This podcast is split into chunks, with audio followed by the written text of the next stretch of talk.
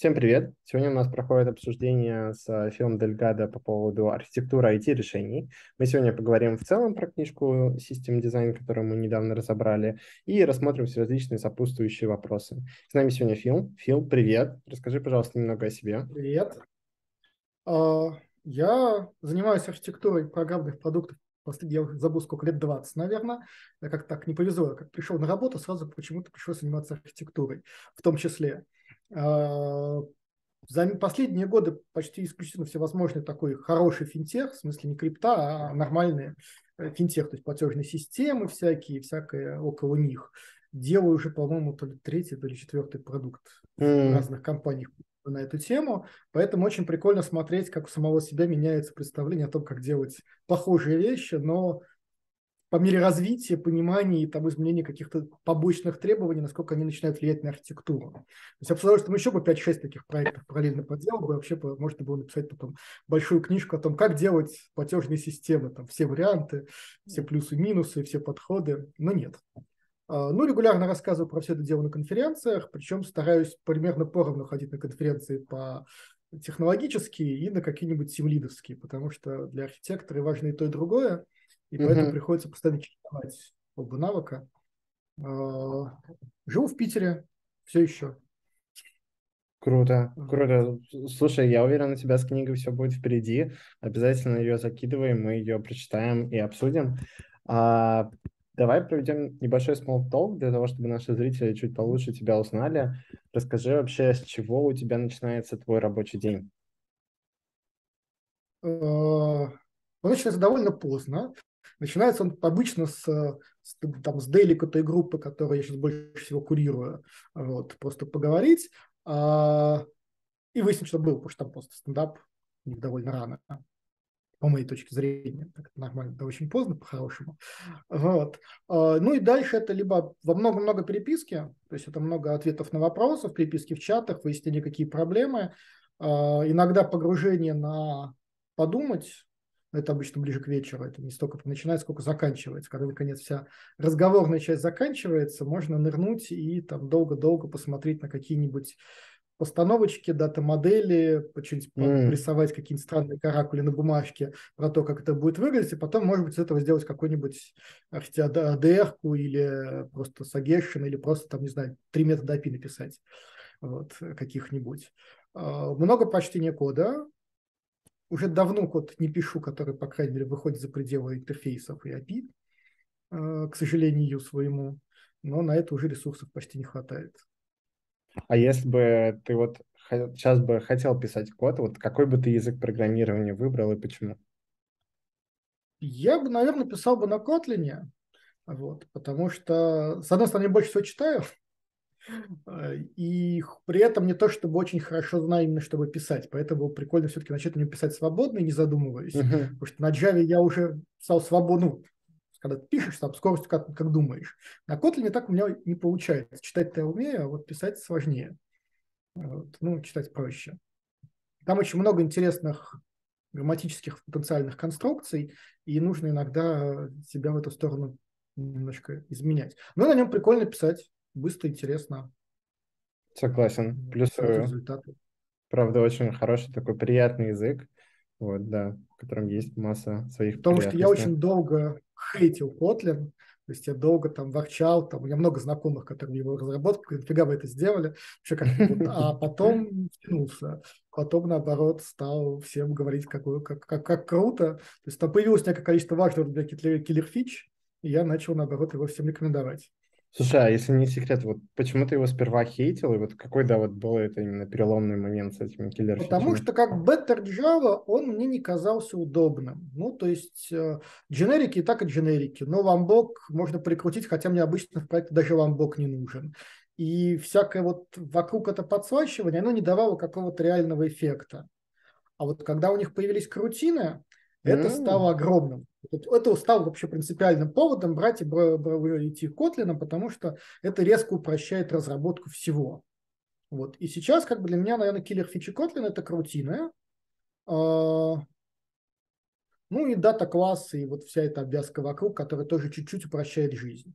А, я не знаю, там, через 2-3 года, посмотрев на Java, которая тоже появится, там, э, карутины, появятся дата-классы, и вот это все, не подумаю, может вернуться, но, наверное, в Kotlin еще что-нибудь хорошее, важное для меня появится к тому времени.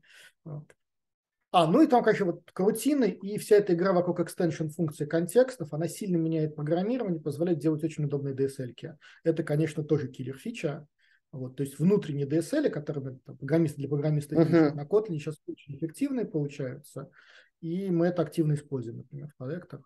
Да, вот в подтверждение слова Фила у нас, э, например, вы можете погуглить, вот я работаю в компании Umani, у нас есть множество библиотек DSL-ного типа, именно написанных на Kotlin, Moira DSL, Grafana DSL, это все и правда очень невероятно удобно.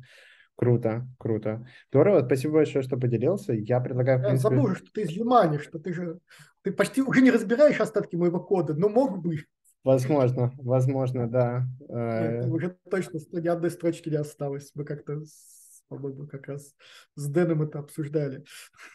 Да, да. И переписали уже за 10 лет. Я предлагаю, в принципе, двигаться непосредственно к обсуждению книжки System Design. А, Фил ее немного полистал. Фил, поделись, пожалуйста, какие у тебя вообще мнения по поводу книги? А, я буквально немножко полистал, я не читал. А, так получилось в моей практике, что я ни разу не задавался беседований по систем дизайну, поэтому как-то я в эту сторону даже не погружался. Ну, так повезло, наверное. В ней есть один основной, на мой взгляд, плюс, что она приучает бегать по уровням абстракции что ты смотришь сначала на алгоритме, потом ныряешь куда-то внутрь в техническую реализацию, потом выныриваешь обратно и в голове удерживаешь там и какие-то абстрактные конструкции взаимодействия сервисов, и в том числе сколько байтиков это будет стоить. И это хорошо, потому что один из самых важных навыков архитектора – это уметь э, вот так вот бегать и mm-hmm. видеть за любой абстракцией какую-нибудь потенциальную сложность, либо наоборот, вообще понимать, во что превращаются какие-то красивые те же самые строчки на Kotlin, вот там с 25 библиотеками под вами, а во что оно реально там с базы данных превратится. Там много плюсов и много минусов. Мне а, сами задачи кажутся слишком зачастую привязанными, за, э, вот, притянутыми за уши, которые там возникают. Не всегда согласен с конкретными техническими решениями, то есть мне кажется, что кое-где как раз не слишком глубоко погрузились, и поэтому решение будет работать не очень хорошо. Но вот я тут рассказывал как раз, что вот с короткими ссылками, там решение технически, скорее всего, в таком виде не взлетит.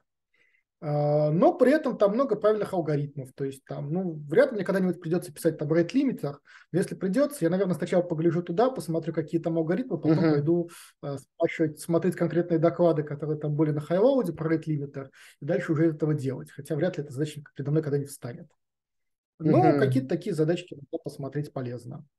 Здорово. То есть книжка полезная, а, но я вообще не знаю хорошей литературы, будем честными, для подготовки архитекторов а, уровня вот около solution, вот, в этом месте болтающиеся на линейке. То есть не системный дизайн и не корпоративная архитектура, а где-то посерединке. А таких, в общем, больше всего обычно нужно. Mm-hmm. чаще всего востребованы универсальные машинки, которые там и с кодом рядышком, и с бизнесом могут поговорить, и процессы построить. Вот. Но одной книжки для всех нет. Приходится много всякого разного читать. Так а вот э, то, о чем ты сейчас говоришь, это вообще для кого? Это как бы вот именно прям выделенная роль архитектора, или это на самом деле какие-то сеньоры, лиды, тех лиды? Ну, роль архит... активность архитектора есть в любом проекте. То есть в любом проекте должен кто-нибудь думать о том, как это все будет устроено. А, и тут вопрос, собственно, какие у него есть права, на какой он позиции находится и какие возможности у него есть. Если это, этим занимается выделенный архитектор, там, который, например, над отделом, он может повлиять чуть-чуть на организационную структуру, там, немножко подвигать за этот обратный закон конвея, немножко подкрутить такие вещи. Вот. Если он там находится, если за это отвечают э, какой-нибудь middle developer, который вчера пришел с конференции, принес кучу всякого прекрасного, то есть тоже он при этом работает архитектором, но что получается гораздо более узкий, потому что он смотрит на проблему со своей точки ответственности, ну, со своей ответственности, вот с того места, вот у него есть ответственность за свой кусок проекта, он с него принимает архитектурные решения. Uh-huh. А, вот гораздо интереснее как раз, когда а, одновременно приходится смотреть на проблему с очень разных точек зрения, и системных, и... Так, я сейчас открою чатик, потому что меня сбивает, а надо на него поглядывать. Да. А, что архитектору обычно интересно смотреть на задачу с максимального количества точек зрения. И с точки зрения технической реализуемости, инфраструктуры, обоснованности для бизнеса, затрат, uh-huh. возможности своей команды. То есть вот это вот все вот куча картинок, куча вьюпоинтов, он себя как-то вот соорганизует в очень крупных компаниях. Там у нас 20 архитекторов, и каждый свой viewpoint, он в нем живет. Вот это получается... Я так не умею мне там сразу тесно становится, я говорю, может, я как-нибудь опять пониже, чтобы можно было сразу всем заниматься. Я вот играл эту роль и в позиции там руководителя разработки, mm-hmm. там, не знаю, микротехнического директора, ну, когда там вся компания 20 человек, у тебя там есть технический директор, да, это, конечно, только должность называется так, реально, это тоже руководитель разработки. Человек, который за все. Да, то есть и чистым архитектором, хотя вот, по-моему, первый раз, когда у меня была должность чистого архитектора, у меня не было ни, отвя- ни обязанностей, ни ответственностей.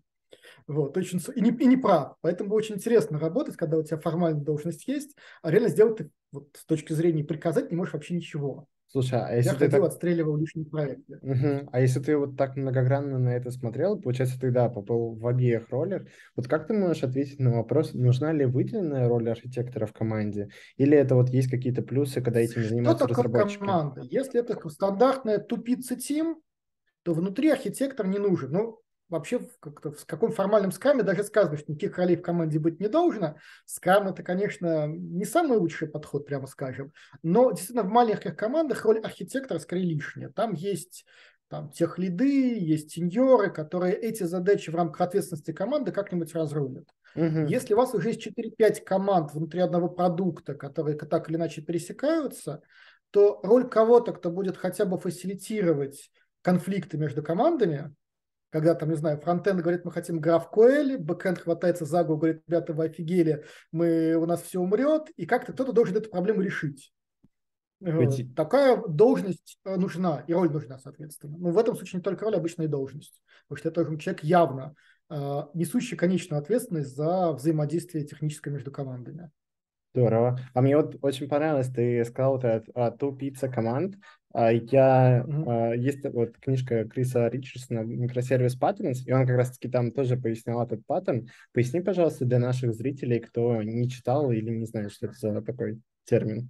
Ну, это про то, что маленькая команда должна состоять из небольшого количества людей, которых можно накормить двумя американскими пиццами. Вот. А, ну, американская пицца просто это, по-моему, чуть ли не полметра в диаметре, то есть это большие mm. пиццы. Mm-hmm. Вот, это не 20-сантиметровые наши маленькие, это такая реально большая коробка. А, то есть обычно это 5-8-9 человек. Скорее это, наверное, сводится к уже опровергнутой, кстати, теории Донбара, критических числах Донбара, но есть некоторое все равно количество людей, которые человек воспринимает как свою группу, с ними легко выстраивает коммуникации, может удерживать их все в голове, это ну, там 5 плюс-минус 2 вот такие маленькие группы, и они как базовая минимальная команда наиболее эффективные. А дальше уже надо смотреть. У меня были команды в 15 человек без внутренней структуры, но это уже тяжело. Это реально угу. уже нужно выстраивать, скорее 15 человек превращается в 7 пар, например. То есть у меня там было 7 микрокоманд по 2 человека, без какой-то внутренней структуры, любой из них пусть приходит на, на митинг, они все одинаковые, но при этом уже, чтобы не все 15 сидели и рассказывали, в чем занимаются, это уже тяжело. Слушай, это вообще... Больше, чем 10-12. Да, такое распределение, это очень довольно интересно, да. А вот если говорить именно, смотри, а, про то, когда ты как архитектор или вот ты хочешь пытаться быть архитектором, то какова вообще твоя основная мотивация в этом процессе должна быть? Какая должна быть, не знаю. У меня uh-huh. основная мотивация, что я могу что-то сделать сам, что у меня есть что в кои-то веке не мне говорят, там, не знаю, какую библиотеку использовать, а я могу принять участие в этом решении, что у меня максимальное количество возможностей влияния на, на конечное качество продукта. Я бы вот так сформулировал. Ну и денег больше платят, но будем честными, в среднем э, на массовых вакансиях э, крутой сеньор получает, скорее всего, больше среднего архитектора и даже может быть, побольше хорошего архитектора. Есть исключения, то есть там в каком-нибудь Сбере там архитекторам либо платят заметно больше с учетом бонусов. Ну, там, там другая схема вознаграждения уже начинается. Совсем точно. Но в среднем, если смотреть вот набор, потоковый набор вакансий архитектурных, зарплаты там не очень интересные. А там, ну, то есть это вообще, да, такая история больше про то, что ты горишь своим делом и хочешь именно... Больше да... про то, что хочется вот больше влияния, больше возможности влияния на качество, а, при не то чтобы больших деньгах и вообще говоря меньшей свободе. То есть mm. архитекторов последних, например, начали отпускать в удаленку. То есть когда уже программисту было легко найти работу на удаленке, ну еще до ковида, архитектор был почти без шансов, например, найти удаленную работу. Ну, в России. Западом там чуть-чуть попроще, но тоже. Поэтому много за это платишь чем. Вот. Здорово. Слушай, а вот если сейчас кто-то послушает а, твой а, спич и вдохновится, и тоже захочет именно иметь больше такого влияния, еще что-то, как ему к этому прийти? Может, есть какие-то курсы, родмапы, или это нужно проявлять инициативу и самому включаться в проект? Я не очень верю в курсы. То есть есть несколько конкретных технических курсов от конкретных людей э, про конкретные задачи. То есть там курс про, там, не знаю, тагав, если кому-то вдруг нужен тагав.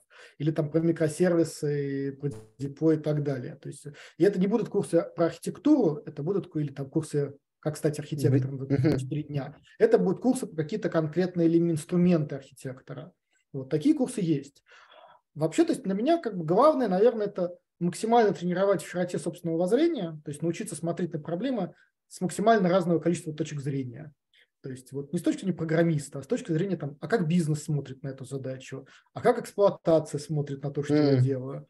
И дальше вот накапливать умение смотреть с этих точек зрения, их продвигать в коммуникациях и брать себе ответственность. То есть в среднем в 90% случаев кто-нибудь скажет, знаете, а можно я нарисую там техдизайн этого сервиса, и вот я, э, а потом покажу его кому-нибудь еще и согласую. Все только за. Вот. И потому что в основном же работа архитектора – это уговаривать и убеждать. Mm-hmm. Очень редко архитектор может приказать, типа, мы делаем так, бабах, там, кулаком по столу. Не работает, никто не будет так делать. Там надо всех убедить, что ты говорить что-то вменяемое, правильное, чтобы тебя все послушались и сделали так. Редко-редко прибегать к каким-то там, ну, если не к насилию, то хотя бы к давлению авторитетом. Да, да, мне ну, очень честно, нравится. вот последние угу. годы я вот прихожу на работу, я вешаю на стул сразу пакетик этих спикерских бэджиков с конференции, так чтобы 20-30. Сразу гораздо легче в новую команду входить. Сразу к тебе какой-то кредит доверия есть некоторый. У вас есть Это упрощает соревнований между архитекторами, у кого больше этих бейджиков с конференций? Ну, я думаю, таких нету. Вот. Есть архитектурные ката, есть классические mm. соревнования архитектурные, которые проходят. Я ни разу не участвовал. Э, мне не всегда нравятся те победители, потому что иногда там это из пушки по воробьям. То есть прекрасная, дорогущая э, архитектура, занимающая 20 институтов Амазона для решения задачи, куда лучше посадить одну девочку-секретаря. Э, и заметим, иногда это вообще оптимальное архитектурное решение, взять и нанять там двух-трех э, сотрудников, которые делают что-нибудь руками, и вообще не делать никакого софтового решения. И это, заметим, архитектурное решение именно, вот, э, которое бывает. Но и у них иногда можно подцепить много интересных идей, ссылок на технологии, на какие-то библиотеки. Читать иногда результаты всех тех ката прикольно. Там mm. слишком много текста, на мой взгляд гораздо можно короче бы все это написать, но это некоторые издержки такой вот архитектуры более формальной, что там принято очень много всего писать. А ты, может, можешь посоветовать, вот где эти архитектурные каты можно найти и вот их результаты? Ох, может, я вот сейчас канал? так точно не скажу. Я бы спросил бы в любом из технических чатиков, типа, скиньте, пожалуйста, приличный архитектурный чат, э, каты. Например, в чатике архитекторов, там, IT-архитектура, там, если, если никто не откликнется, то я кого-нибудь поменьше, кто вроде бы помнит дадут на это ссылочку. Просто у меня, по даже в ссылках нет. Здорово. Горячих. Здорово. Это, да, вообще хороший... Чатики – это хороший инструмент отработки навыков архитектора. Mm-hmm. Приходишь, начинаешь всем вот, аргументированно пытаешься объяснить, почему там, не знаю, э, микросервисы ногой писать нельзя. Совершенно неважно, как ты на самом деле к этому относишься. Вот. А дальше смотришь на ответы, пытаешься аргументированно защищать свою позицию, ну и тренируешься в ее аргументации, в понимании, с каких точек зрения можно посмотреть. Лучше, конечно, там более реалистичные вопросы задавать, свои позиции более реалистично защищать, но это такое довольно интересное развлечение. Главное не переходить на личности и ни на кого не обижаться. Слушай, это вообще звучит как невероятный лайфхак, да, что пытаться попробовать продать какое-то решение, доказать какую-то позицию, смотря да. что ты в нее не особо э, веришь, или, например, просто как для проверки. Мне просто интересно. Угу. Да. Слушай, а как вот мы, смотри, когда, например, говорим именно про собственную архитектуру, э, вот наверняка же вот именно вопросы, связанные с тем, когда нужно там что-то прессовать, понять, как отрефакторить, они возникают именно на этапе, когда мы понимаем, что наша архитектура устарела, что-то в ней нужно менять. Вот как ты думаешь, когда вообще настает такой этап, и какие есть признаки, и какое есть лечение? Я вообще стараюсь изо всех сил э, пропагандировать идею, что архитектура – это не артефакт, а процесс. Угу. Что нет понятия архитектура продукта как таковая. То есть это не набор картиночек со стрелочками. Это некоторый процесс, как мы принимаем при, при ключевые решения в процессе развития продукта. Вот, то есть это больше про... Это сложно положить в голову, то есть я сам до конца это... То есть я это пропагандирую, но до конца в голову положить не получается, равно мне половина артефактов, это картиночки со стрелочками и так далее. А, но при этом, что всегда это что-то живое. То есть архитектура, любая архитектура – это некая постоянно меняющаяся вещь, и нужно думать, какие рамки, ну и, собственно, часть архитектуры, а когда мы понимаем, что не работает, то есть изменились функциональные требования. Как понять, что они изменились? Во-первых, сначала их надо записать. И сначала надо вычленить функциональные требования, записать, потом понимаешь, что, ну, поменялись. А, уметь в нефункциональные требования писать не только стандартное там, количество транзакций в секунду, но и там, время затраты эксплуатации там, на миллион пользователей. Это тоже нефункциональные требования, либо могут таковыми стать, а, а значит, сначала после нефункциональной метрики. Вот с ними поиграться. Если вот. Ну, исходя из этого, думать, что что-то у нас хреново.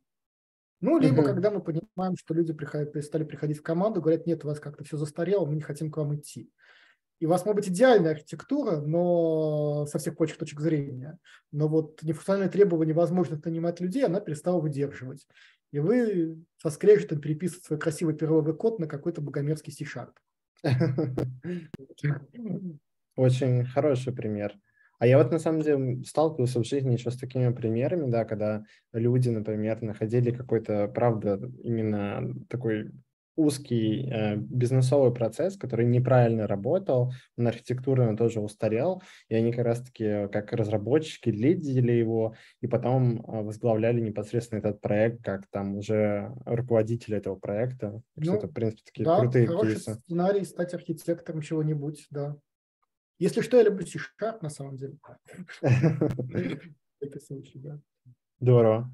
А как вообще вот это Понимаешь, вот этот процесс перехода от устаревшей архитектуры в такую более модную, как мы говорим, хотим быть на острие ножа и там в ногу со временем, но это же на самом деле невероятно сложно продать бизнесу. Ну, то есть бизнесу там, ему без разницы, работает на перле или на C-Sharp, там деньги вроде бы одни и те же. Как вот э, нужно оценивать, надо ли это бизнесу и как ему это вообще продавать?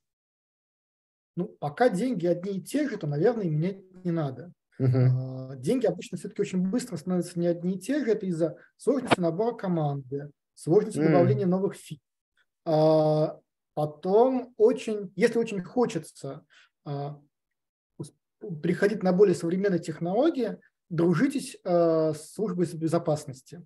СБшники чаще всего за переход на более свежие технологии, потому что у них гораздо лучше э, обычно безопасность прописана. То есть зачастую там нормальный вариант, почему ходить какой-то сперва, потому что там веб-сервер на перле перестал поддерживать TLS 1.3. Я не знаю, но это очень вероятная ситуация, что какой-то на Perl 5 вы уже не найдете э, поддержки TLS 1.3 нормальным, либо каких-нибудь ГОСТовской криптографии, либо еще чего-то для СБ принципиально важного. Потому что вот поддержка таких вещей в первую очередь отваливается в старых языках, потому что это муторно, дорого и непонятно. И иногда, поговорив с СБшником, можно брать и переходить на какие-то новые технологии. И это имеет действительно реальный смысл для бизнеса.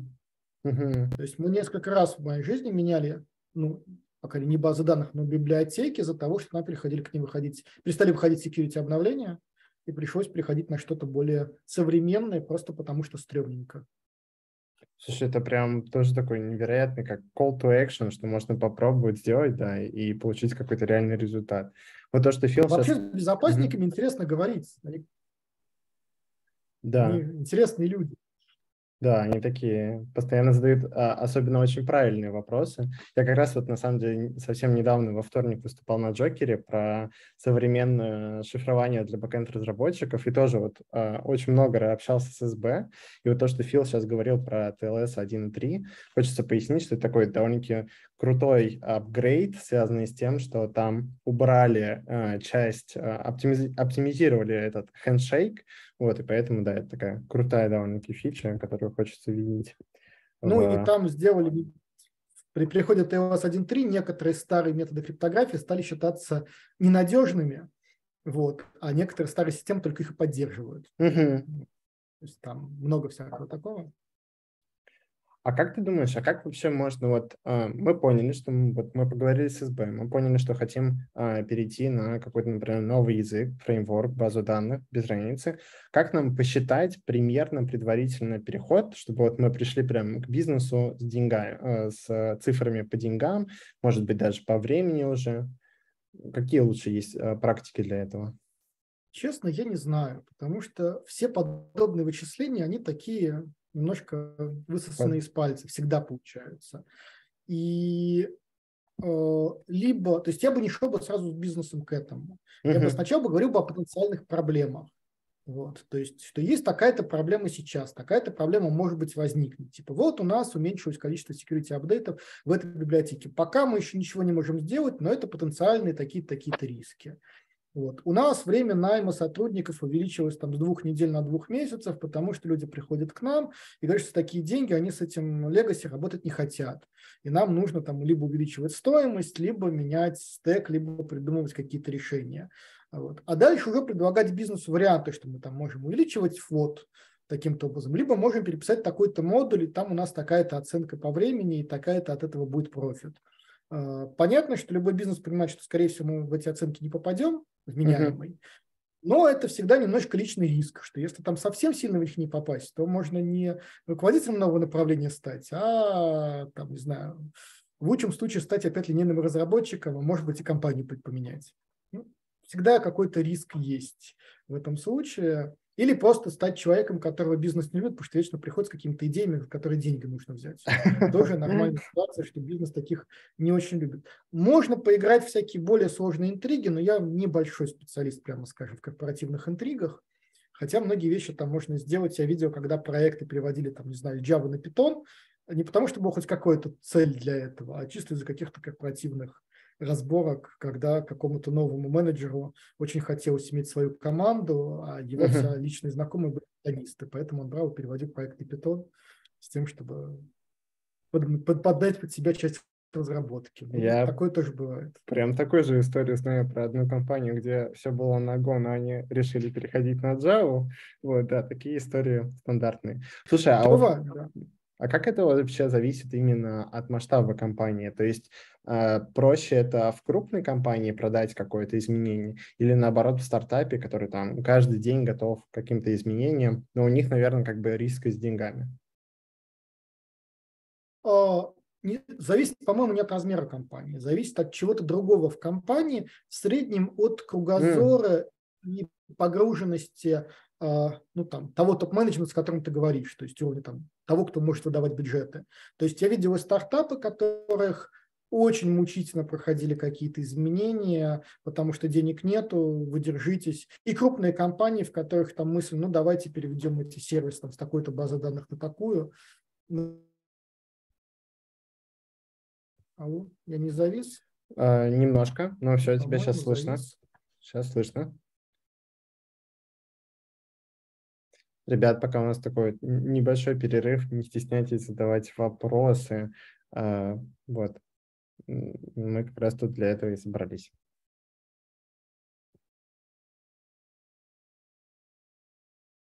А кто-нибудь подайте какой-нибудь сигнал? Это... А, вот Фил снова. Раз, два, три. Вот. В какой момент я потерялся? А, про то э, кругозор э, менеджмента компании. Да, то, есть про то, что зависит от кругозора гораздо больше, чем от всего остального. То есть бывают маленькие компании, в которых ничего не поменять потому что денег нет, вы держитесь, и, и большие, в которых, ну окей, давайте перейдем, вот проект там на два года вперед по технологическому переходу, мы понимаем, что он рискует,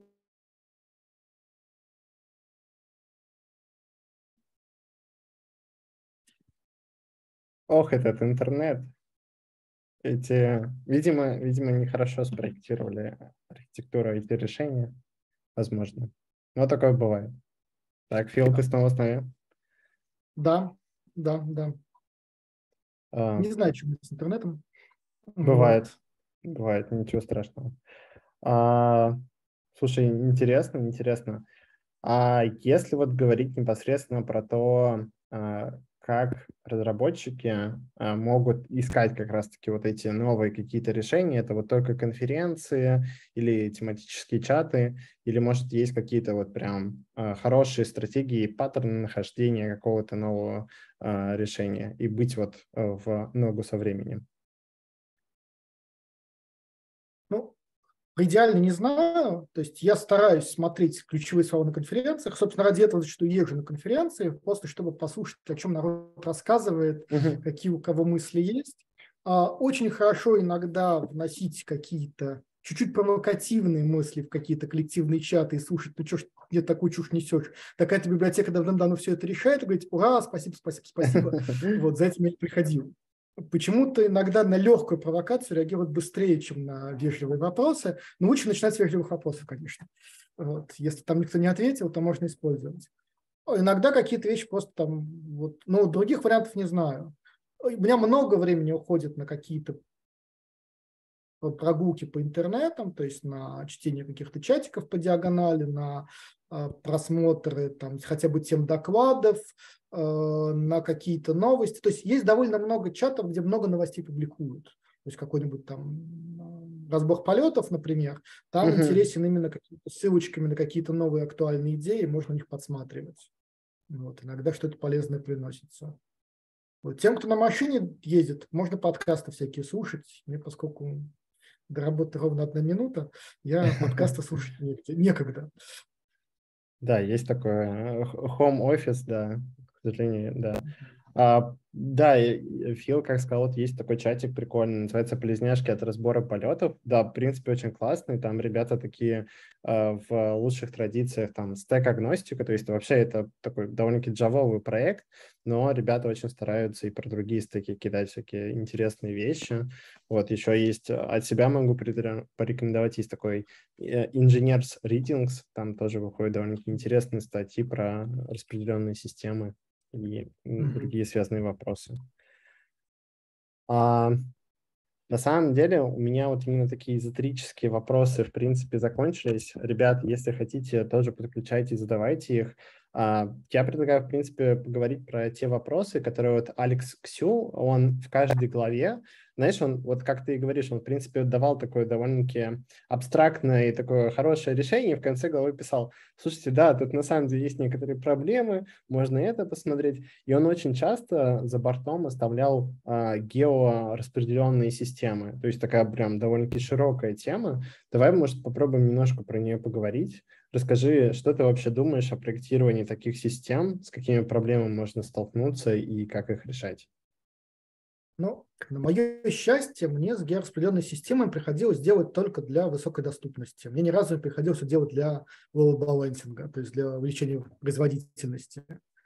А, и тут все достаточно, ну не просто, все достаточно дорого, потому что это всегда про максимальную надежность э, финансов в случае какого-нибудь тяжелой катастрофы. Это про то, что у нас там есть ближний георезерв, то есть то, что, то, что называется иногда метрокластер, и где можно на самом деле делать распределенный кластер, потому что там время отклика там пара миллисекунд, это все внутри одного города, на выделенных каналах, и можно, по идее, даже не замечать, что это какая-то геораспределенная система, все достаточно uh-huh. быстро работает. Ну, удерживать в голове нужно, что там не надо ходить каждый раз с сервисом в чужую дата-центр, потому что все-таки иногда 2 миллисекунды много. Но там можно какие-то просто репликации выстраивать стандартные. А вот про дальний георезерв, когда там нужно что-то вообще живущее в другом регионе России, там с, отставанием там уже в несколько десятков миллисекунд, там обычно просто односторонние полусинхронные репликации и больше ничего не придумать mm-hmm. вменяемого. Uh-huh. Вопрос скорее, ну, то есть есть куча вопросов, на каком уровне делать. То есть ее можно делать на уровне железа, на уровне сети, на уровне бизнес-логики, там в разных решениях, разных платформах разные подходы, как именно обеспечивать приключения на этот георезерв. Но в 90% случаев даже это не проблема, потому что если у вас там из трех дата-центров два в одном городе, они внезапно перестали работать, то если вы даже потратите 10 минут на переключение на третий, то, наверное, все поймут, потому что два внезапно переставших работать дата-центра – это там какая-то катастрофа, там, типа как крушение башен VTC или атомные бомбы или наводнение, и 10-минутный uh-huh. простой всех устраивает. Но только если вы там не совсем уж какая-нибудь система телефонии, но в телефонии там все просто по-другому, там все узлы локальные, и там очень, и там стараются всю базовую логику делать внутри региона, а только какой-нибудь биллинг вытаскивать наружу. Ну, там в случае, биллинг на регионе на 10 минут отключить, если там уж катастрофа случилась, то почти любой телеком готов и так сделать. Как... Ну, или посчитать как-нибудь потом. А как вот э, ты можешь привести именно ха, пример хорошей геораспределенной системы, которую можно вот почитать, как она спроектирована, и понять это все на реальном примере? Я, честно говоря, даже не знаю ни одной реальной геораспределенной системы, которая не сводилась бы к какому-нибудь аналогу CDN, где просто uh-huh. тоже, в общем, не столько система, сколько просто кэширование. Потому что там у того же Амазона, у него тоже очень много все про региональное и репликацию между регионами.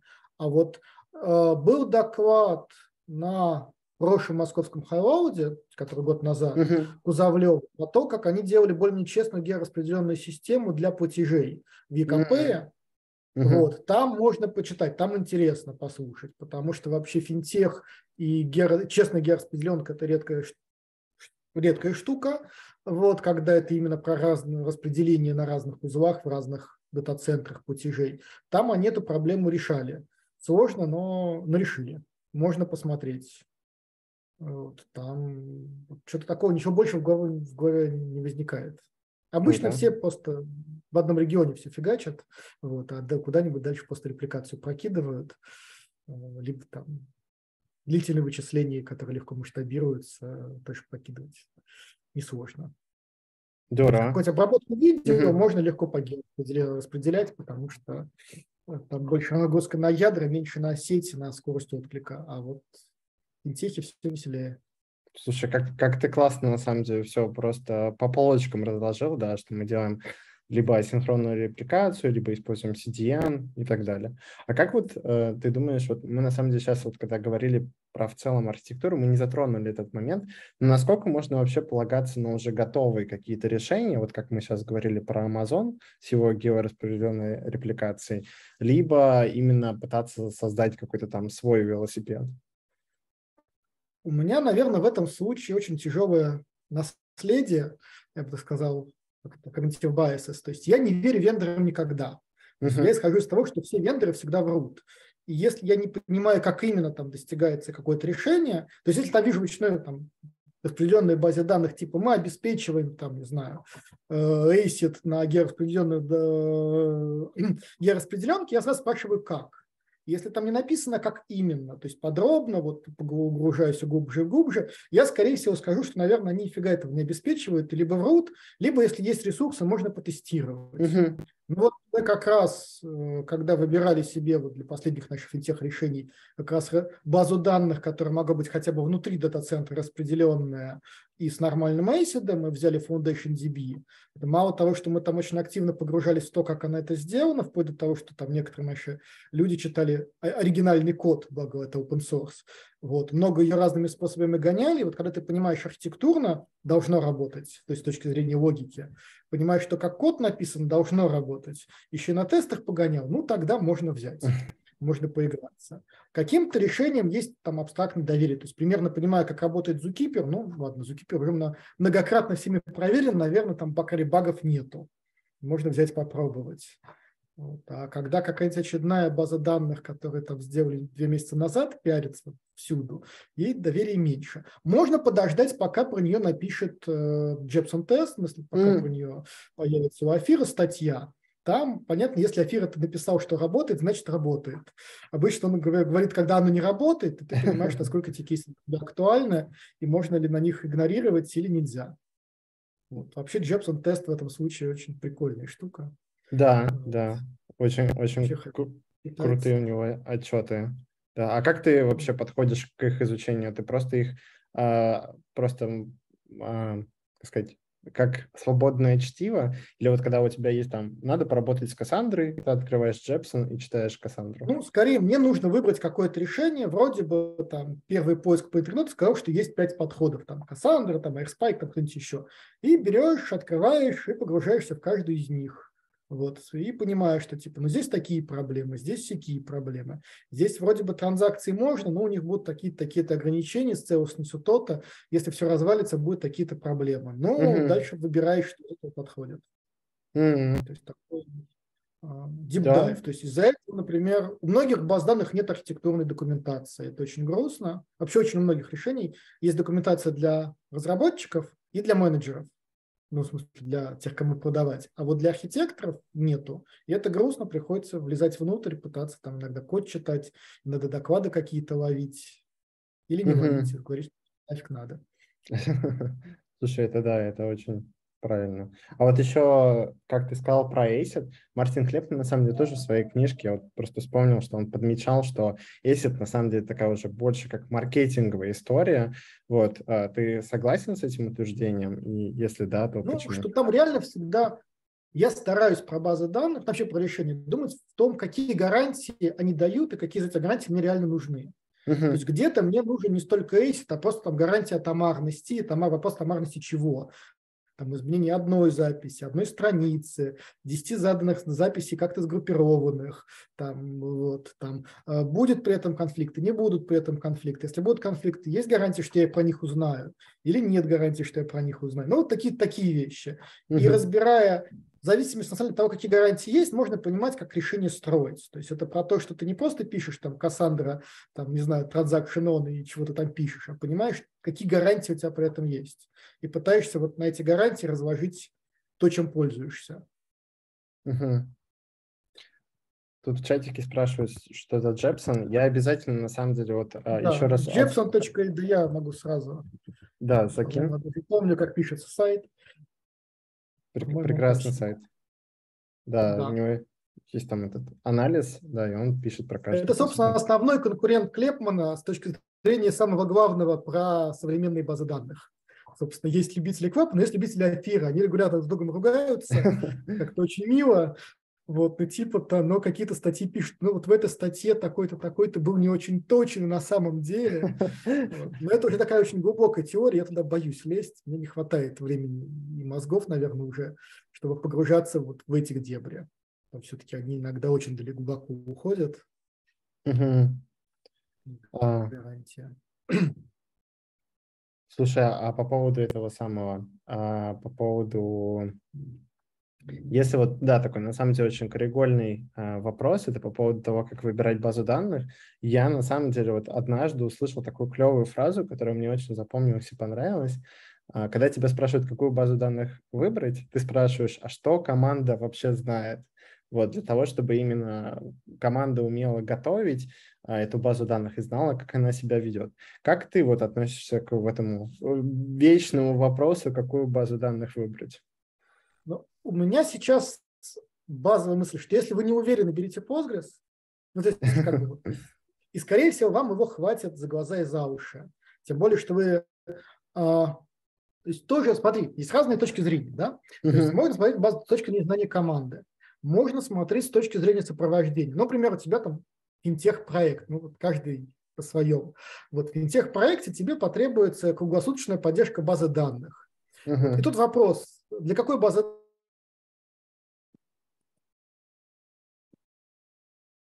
данных, 7 dB сажать себе в офис дорого. Вот для Postgres я там знаю компанию, которая за разумные деньги мне будет заниматься поддержкой 24 на 7 там, с пятиминутным временем отклика круглосуточно за стоимость там, одного среднего программиста. И это сразу для меня огромный повод брать Postgres, если я в него влезаю. Uh-huh. Если я в Postgres не влезаю, тогда возникают вопросы. Потому что, например, такого сервиса для какого-нибудь там Кассандры уже фиг найдешь чтобы могли там 24 на 7. Дальше уже надо думать, а кто ее поддерживать-то будет. Можно взять там менедж. Тогда я смотрю, какому из менедж я верю, и смотрю там у Амазона, что Амазон предлагает по этому поводу. Вот, а что там еще кто-то предлагает? Если мне не нужна такая качественная поддержка, у меня какой-то стартапчик, то тогда угу. действительно там, что знает команда, либо на что проще команду найти, либо что вообще будет лучше смотреться в отчете для инвестора.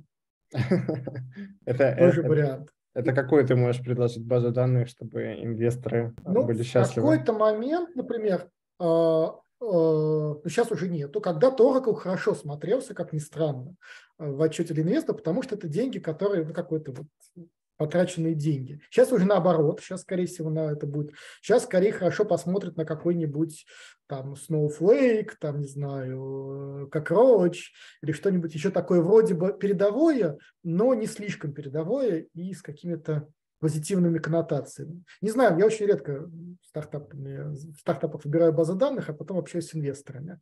Приходит, ну, поэтому не беру сейчас подсказать, типа, если у вас стартап, берите такое-то.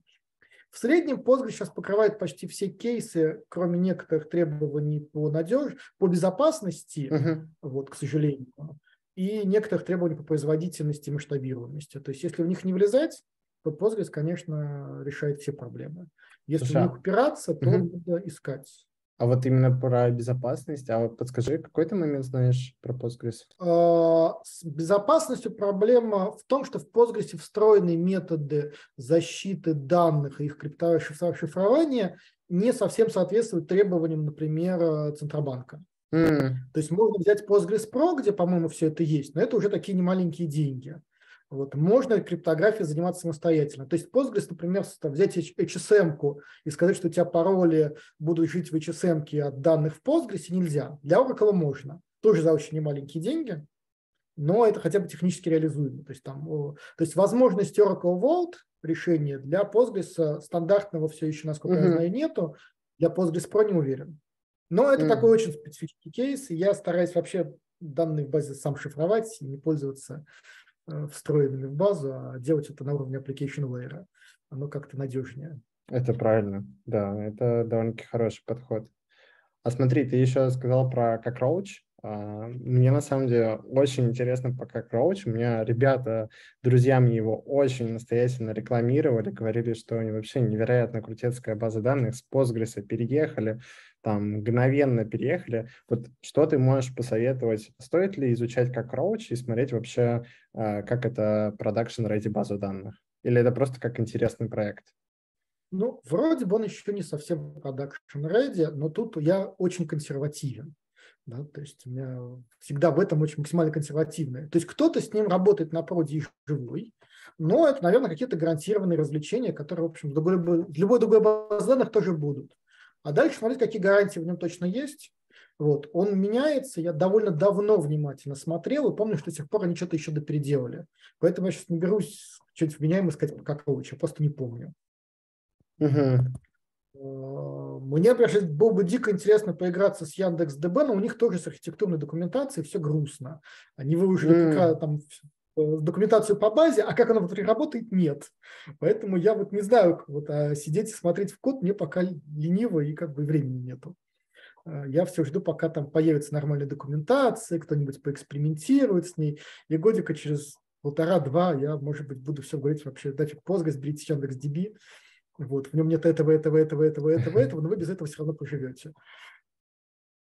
А это вообще, знаешь, очень хороший вопрос по поводу того, что а, ну, я вот а, ходил тоже на Highload в этом году, который был а, летом, вот, и там был целый трек Яндекса, и как раз-таки на самом деле, вот я прям знаешь, это как-то как совпадение. Ты занимаешься какой-то задачей, мне нужно было делать там миграцию баз данных с двухфазной транзакцией. Конечно, я там в коде это на Postgres все наворотил, а прихожу на трек Яндекс, и они такие, ну, у нас есть такая там под капотом уже такая фича, можете там спокойно использовать. Я такой, ничего себе, вот это круто. Но вот они там быстро на слайдах объяснили, как это работает, но да, в деталях я не погружался. Меня Интересно, непонятно, конечно. как работают джойны в Яндекс.ДБ. Пока вот mm. я не видел этого описания, без этого очень стрёмно смотреть внутрь, потому что вроде бы никаких вариантов оптимизации распределенных джойнов они не предлагают э, в SQL. Может быть, оно где-то есть под, под капотом, а без этого очень стрёмно вообще пытаться понять, как оно работать-то будет. Mm-hmm. Да, слушай, это очень интересно. А я вот еще на самом деле, почему про Яндекс ДБ сказал, что, слушай, а есть вообще такие вот решения? Я просто тоже про Яндекс Датабейс слышал, что оно лучше живет именно в родном Яндекс облаке, нежели когда ты его пытаешься поставить on premise. А это сейчас уже стало возможно, так как они его выложили в open source. Да. Что ты по ну, этому знаю. думаешь? Я... Угу. не знаю. Я знаю, что вот в Армении будет доклад Кости Осипова, где он сравнивает Postgres, Mongo, кого-то еще, FoundationDB и Яндекс.DB тоже на каком-то вполне понятном тесте. Вот. Я, вот, может быть, я надеюсь почитать э, результаты. У меня как раз ну, как раз наш коллега едет туда рассказывать по Foundation DB, про то, как мы ее готовим. Наверное, привезет, соответственно, рассказы от Осипова. Можно будет послушать, почитать. Ничего себе, надо тоже будет Это, да, не доеду, к сожалению. Вот. Но зато можно посмотреть, как у нас Foundation DB готовится. Угу. Круто, круто. У нас, в принципе, осталось 5 минут. Мне кажется, мы разобрали уже очень большое количество вопросов. Ребят, а, я предлагаю задавайте вопросы, не стесняйтесь. И пока ребята думают, может, над какими-то вопросами тебе, а, может, у тебя есть какое-то напутствие для будущих архитекторов? Или уже тех, кто стал архитектором? Качайте софт-скиллы. Потому что работа архитектора больше про софт-скиллы пока еще. наверное, всегда будет. Угу. Здорово, здорово, круто. А, вроде, ребята, никто не сообразил по поводу а, вопросов. Я еще, на самом деле, предлагаю по старой традиции сделать фотографию, зачекиниться, что мы тут собрались. А, вот, берите там кружку, кошку, книжку, а, все что угодно, а, и будет очень приятно вас увидеть. Вот, давайте сфотографируемся. Сейчас. Типа, ну, е люди, е люди появились, да. Крутя. Обсудили интереснейшую тему. Здорово, здорово. Хочется сказать а, Филиппу большое спасибо. Тебе вот пишут еще в комментариях, что было невероятно интересно. Правда, мы разобрали множество вопросов. Вот, было невероятно классно и лампово. Спасибо да. тебе. Ну, если что, пишите в Телеграме, я там регулярно тусуюсь. Здорово, здорово, спасибо. На этом всем хорошего вечера, хорошей следующей э, этой пятницы, вот, и до связи. Всем пока-пока. Всем пока.